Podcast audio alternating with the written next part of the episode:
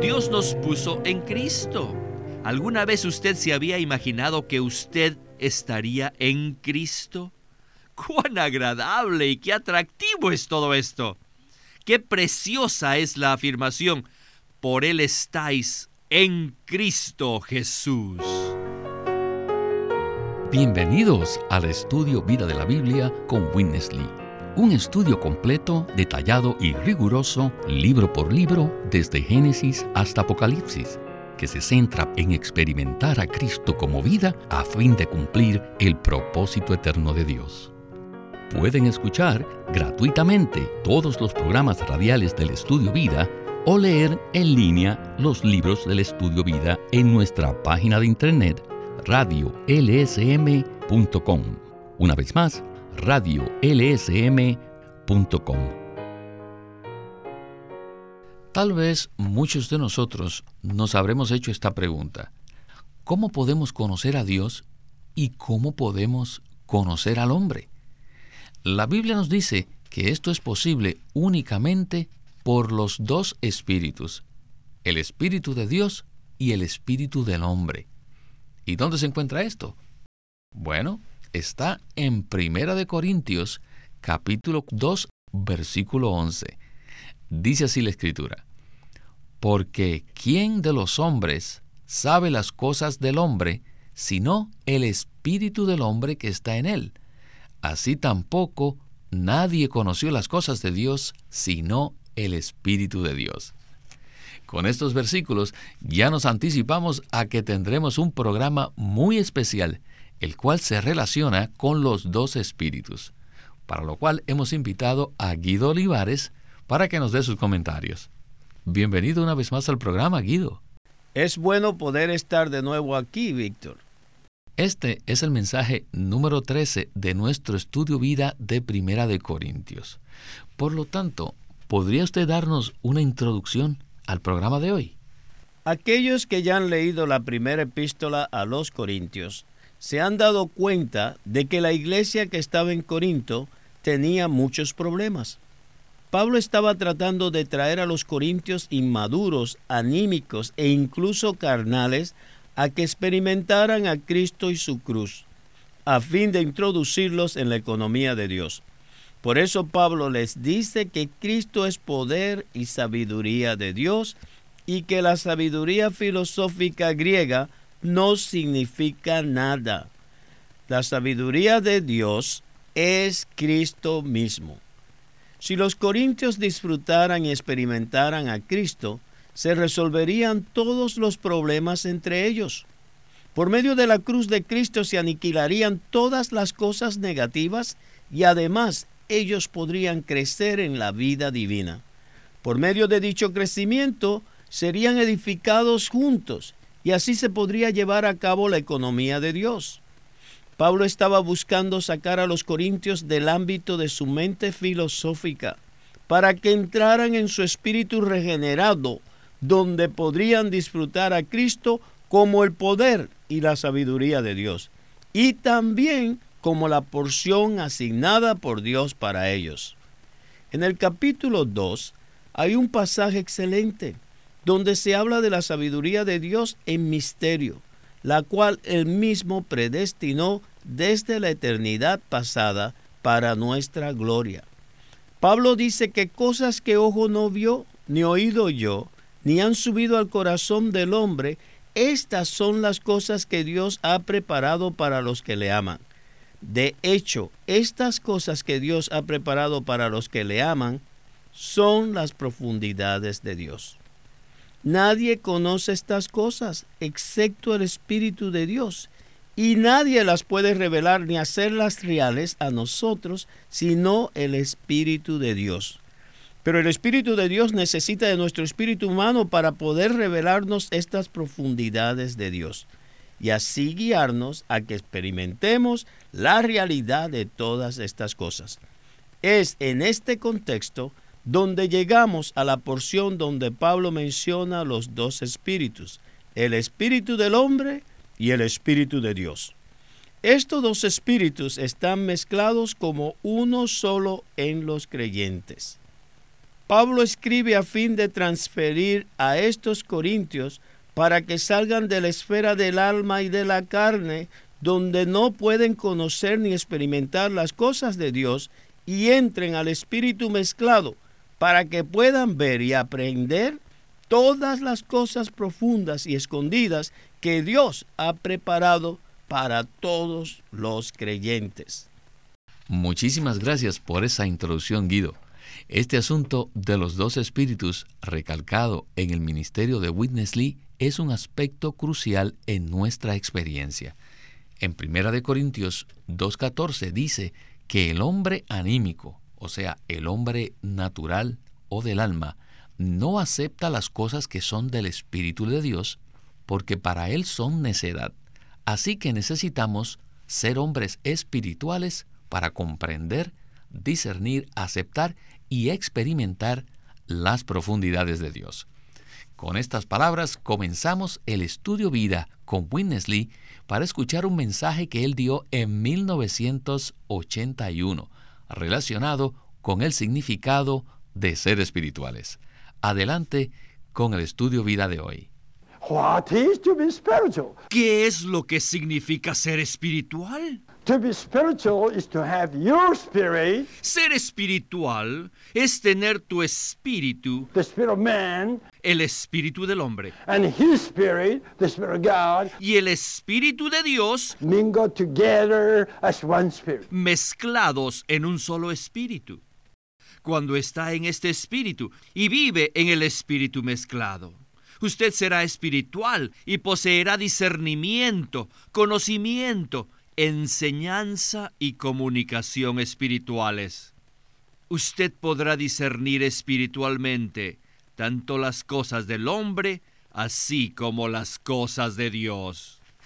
Y esto nos trae a esta conclusión, que es el significado de Cristo como las profundidades de Dios, para lo cual tenemos que reconocer que para experimentar a Cristo como las profundidades de Dios, es imprescindible que conozcamos los dos espíritus. Necesitamos nuestro espíritu humano mezclado con el espíritu de Dios. Es decir, nuestro espíritu humano debe mezclarse con el espíritu divino.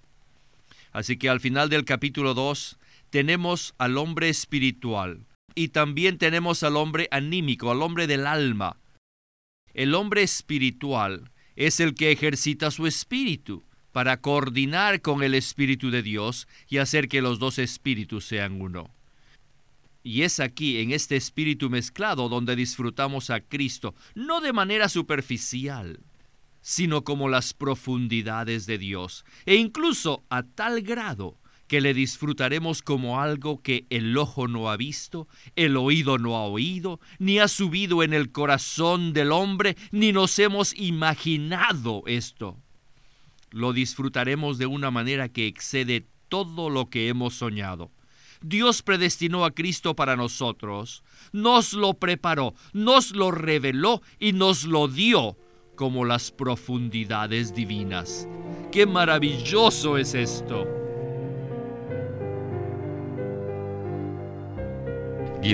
Estoy de acuerdo con Winnesley de que esto es maravilloso. Es maravilloso que Dios nos esté revelando por medio del Espíritu lo profundo de su ser. Dios ha preparado cosas maravillosas para los que le aman y ahora nos las ha revelado por su Espíritu. Sin embargo, si no usamos ni ejercitamos nuestro espíritu humano, que está mezclado con el Espíritu Divino, no podremos discernir ni las cosas del hombre ni las cosas de Dios. Ahora, ¿a qué se refiere la Biblia cuando habla de ser un hombre espiritual? Pienso que todos estamos familiarizados con la expresión un hombre espiritual. Pero, ¿qué significa ser una persona espiritual? Bueno, una persona espiritual es aquella que siempre vive conforme al Espíritu y se ejercita para negar la vida de su alma. Es una persona que no es gobernada ni dirigida por su vida humana natural, la cual está en su alma. En lugar de ello, permite que el Espíritu de Dios, que se ha mezclado con su espíritu humano, sea el que gobierne, dirija y controle todo su ser. La persona espiritual vive y camina conforme a su espíritu regenerado, que está en lo más recóndito de su ser. Las cosas externas y superficiales, tales como los pensamientos de su mente, los sentimientos en sus emociones y las intenciones en su voluntad, no gobiernan ni controlan al hombre espiritual, sino que él toma la cruz y se vuelve a su espíritu constantemente para permanecer allí en unión con el Espíritu de Dios. Pablo dice que esta es la clase de persona que puede discernir las cosas del hombre y las cosas de Dios. Si usted habla las cosas espirituales a un hombre anímico, esto es, a un hombre que vive en su alma, él no va a recibir nada. Lo espiritual le es necedad, porque no tiene el discernimiento espiritual. En cambio, el hombre espiritual puede recibir todas las cosas del Espíritu de Dios, las cuales son las cosas profundas de Dios que Él ha predestinado preparado y revelado para que nosotros las disfrutemos.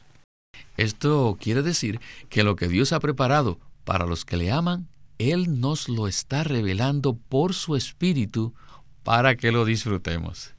Bueno, continuemos ahora con el segundo segmento donde Witness Lee hablará respecto a los fariseos y los saduceos, quienes eran personas que no vivían conforme al Espíritu. En contraste con esto, veremos al Señor Jesús y a Pablo, quienes vivían conforme al Espíritu. Adelante. Los fariseos y los saduceos en los cuatro evangelios pensaban que conocían a Dios. Creían que por conocer el Antiguo Testamento, conocían también a Dios pero no conocían ni una pizca de Dios. No, ellos no lo conocían en lo más mínimo. Ellos ni siquiera se conocían a sí mismos. No conocían su posición, no conocían su condición ni su necesidad. No se conocían. En ese entonces solo existía una persona que conocía las cosas de Dios y las cosas del hombre. ¿Quién era esa persona? Esa persona era Jesús. Jesús ¿Por qué? Debido a que todos ellos ejercitaban su mentalidad natural, pero solo una persona, el Señor Jesús, ejercitaba su espíritu. Y el Nuevo Testamento dice que él percibía en su espíritu, y puesto que ejercitaba su espíritu en unión con el Espíritu de Dios, podía conocer las cosas de Dios y las cosas del hombre. Mientras que los fariseos y saduceos hablaban a su alrededor, él ejercitaba su espíritu y entonces percibía. El único que conocía las cosas de Dios y las cosas de los hombres en su espíritu era el Señor Jesús. En 1 de Corintios 1 y 2 vemos que Pablo es un ejemplo de uno que sabe las cosas del hombre y las cosas de Dios.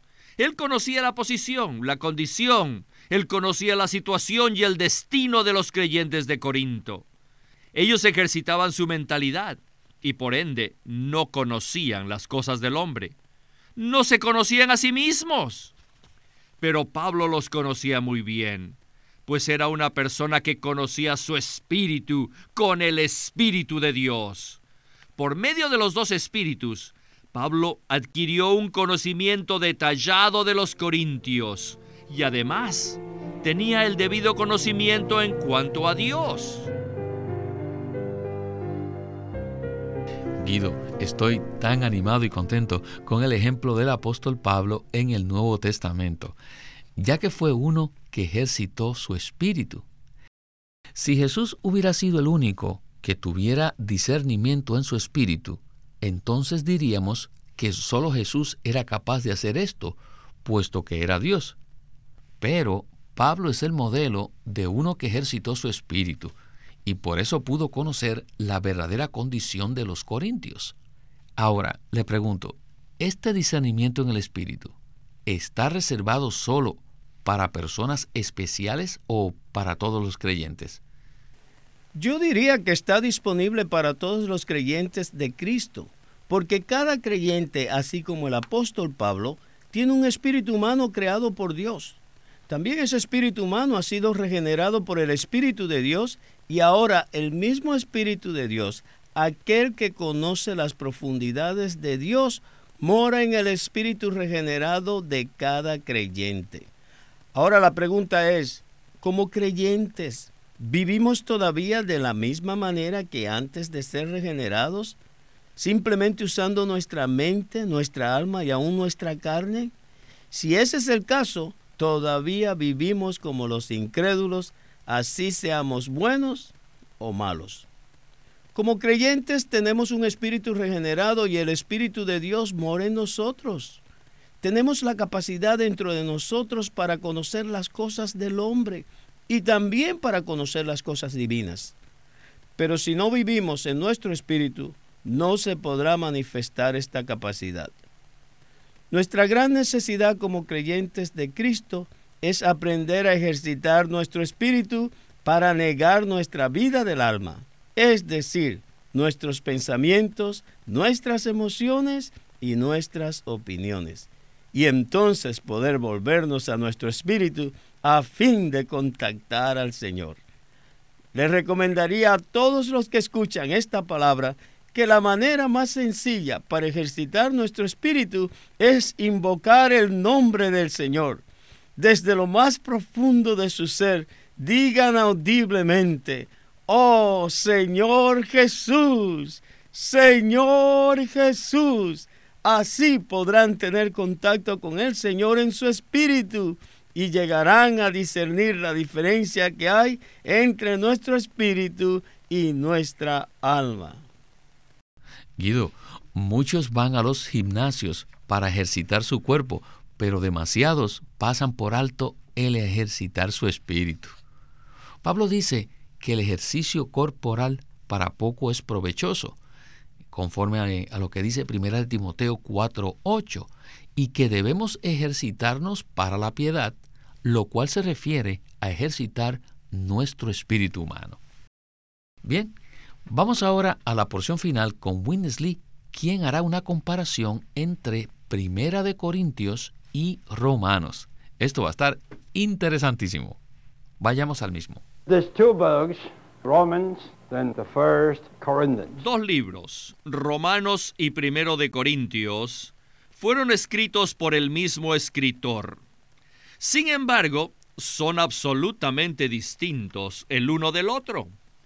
Romanos sigue una secuencia basada en el aspecto doctrinal. Comienza con los pecadores y concluye con las iglesias locales. En el último capítulo de ese libro doctrinal podemos ver todas las iglesias locales. A diferencia de Romanos, Primera de Corintios no gira en torno a las doctrinas, sino conforme a la experiencia. Es un libro práctico. Y a pesar de esto, este libro está lleno de complicaciones. Por lo general, nosotros pensamos que los temas más difíciles son los temas doctrinales.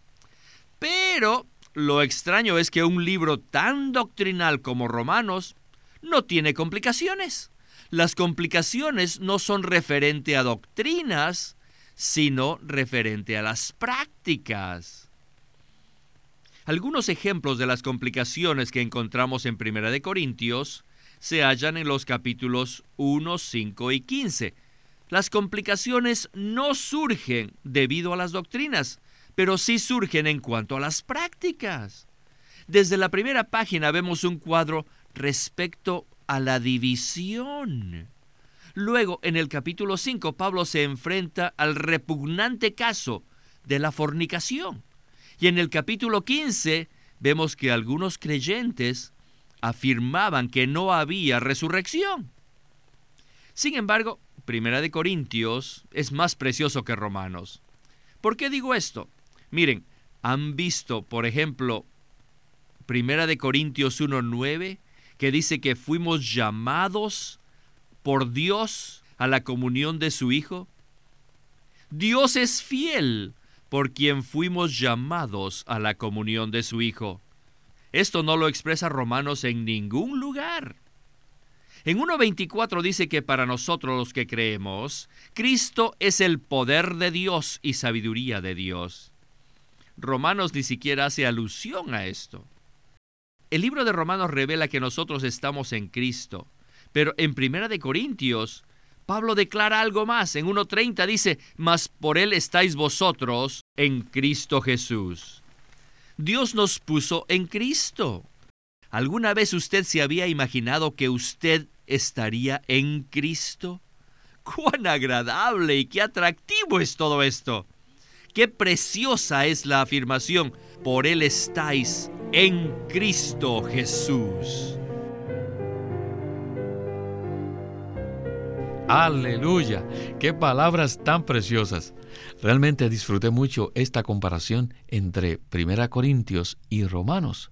Los corintios tenían una situación muy complicada. Sin embargo, en medio de ella, Pablo pudo liberar tantas revelaciones preciosas. De cierta manera es sencillo hablar las verdades de manera doctrinal, porque allí no es necesario tratar con la verdadera situación de los creyentes. Pero en Primera de Corintios, Pablo no estaba presentando doctrinas, sino que se estaba esforzando por traer a los corintios a que disfrutaran a Cristo en su espíritu, que crecieran en vida, que dejaran de ser niños en Cristo y alcanzaran la madurez. De esa manera llegarían a ser hombres espirituales que podrían recibir todas las cosas profundas de Dios Pablo estaba laborando en medio de una situación complicada para solucionar estos problemas. Él no usa doctrinas, sino que nos trae a que experimentemos a Cristo y su cruz. Abandonemos todo lo que no sea Cristo y lo disfrutemos a Él en nuestro espíritu. Aleluya. Guido, este ha sido un mensaje tan precioso. Una lástima que ya se nos agotó el tiempo, pero Quiero agradecerle mucho que nos haya acompañado y espero que estén nuevamente con nosotros muy pronto. Otra vez, gracias por haberme invitado al programa.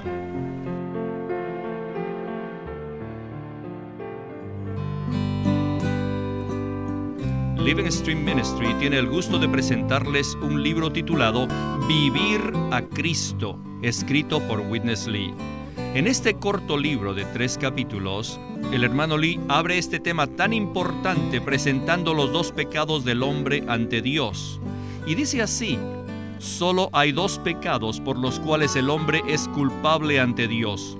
Si usted no ha creído en Cristo, usted irá al lago de fuego y perecerá allí, no por causa de algún otro pecado que haya cometido, sino por no creer en el Señor Jesús. Pero después de haber creído en el Señor, existe otro pecado por el cual somos culpables ante Dios. Y en este libro, Vivir a Cristo, el hermano Lee presenta que muchos hermanos y hermanas no perciben esto. ¿Y cuál es este segundo pecado? Es el pecado de no vivir a Cristo.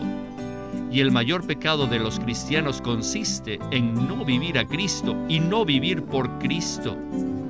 En este pequeño libro, Vivir a Cristo, el hermano nos presenta paso a paso cómo nosotros los creyentes podemos vivir a Cristo y eliminar este pecado que es tan común entre los cristianos, no vivir a Cristo.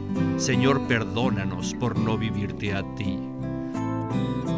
Así que les recomiendo que consigan este libro, Vivir a Cristo, por Witness Lee, y lo pueden conseguir en sus librerías cristianas o llamándonos a Living Stream Ministry para avisarles cómo pueden obtenerlo. El título es Vivir a Cristo, para que no sigan cometiendo el pecado de no vivir a Cristo. Así que les recomendamos este libro, Vivir a Cristo, por Witness Lee. Witness Lee nació en 1905 y fue criado en una familia cristiana. A la edad de 19 años fue completamente capturado para Cristo, a quien se entregó incondicionalmente para predicar el Evangelio el resto de su vida. Al comienzo de su servicio al Señor, conoció a Watchman Nee, quien ya era reconocido predicador, maestro y escritor, y con él sirvió en la casa publicadora llamada Librería Evangélica de Shanghai. En 1949, Witness Lee fue enviado por el hermano Ni y sus colaboradores a que saliese del país a Taiwán para asegurarse que lo que el Señor les había dado no se perdiera. Y allí comenzó la obra de predicación y publicación, por lo que también experimentó la abundante bendición del Señor. En 1962, el hermano Lee recibió la carga de ir al occidente y fue y se estableció en California. Durante sus 35 años de servicio en los Estados Unidos, ministró en reuniones semanales, conferencias, entrenamientos, dio miles de mensajes y publicó más de 400 libros, los cuales se han traducido a más de 14 idiomas. Su última conferencia, antes de fallecer, fue en febrero de 1997 a la edad de 91 años. Él nos ha dejado una presentación prolífica de la verdad en la Biblia y su obra principal, el estudio vida de la Biblia, tiene más de 25.000 páginas de comentarios de todos los libros de la Biblia, desde el punto de vista del disfrute de Dios que los creyentes deben tener y de la experiencia de la vida divina en Cristo por medio del Espíritu Santo. En 1965, el hermano Lee estableció el Living Stream Ministry, una corporación sin fines de lucro en Anaheim que oficialmente representa el ministerio de Watchman Nee como el de sí mismo. Este ministerio enfatiza la experiencia de Cristo como vida y la unidad práctica de los creyentes. El estudio Vida de la Biblia es una producción de Living Stream Ministry que presenta el ministerio de Watchman Nee y Winnesley. Winnesley sirvió fielmente al Señor durante más de 70 años y culminó su labor con este exhaustivo comentario de todas las escrituras llamado El Estudio Vida de la Biblia. Queremos animarlos a que visiten nuestra página de internet libroslsm.com Allí encontrarán los libros impresos del ministerio de Watchman Nee y Witness Lee, la Santa Biblia versión recobro con sus notas explicativas y también encontrarán folletos, himnos, varias publicaciones periódicas y libros en formato electrónico. Por favor, visiten nuestra página de internet libroslsm.com. Una vez más, libroslsm.com llámenos a nuestro teléfono gratuito 1-800-810-1149. 1-800-810-1149. Además, si desean, pueden comunicarse con nosotros enviándonos un correo electrónico a estudiovida.lsm.org. Una vez más, estudiovida.lsm.org www.ecc.org.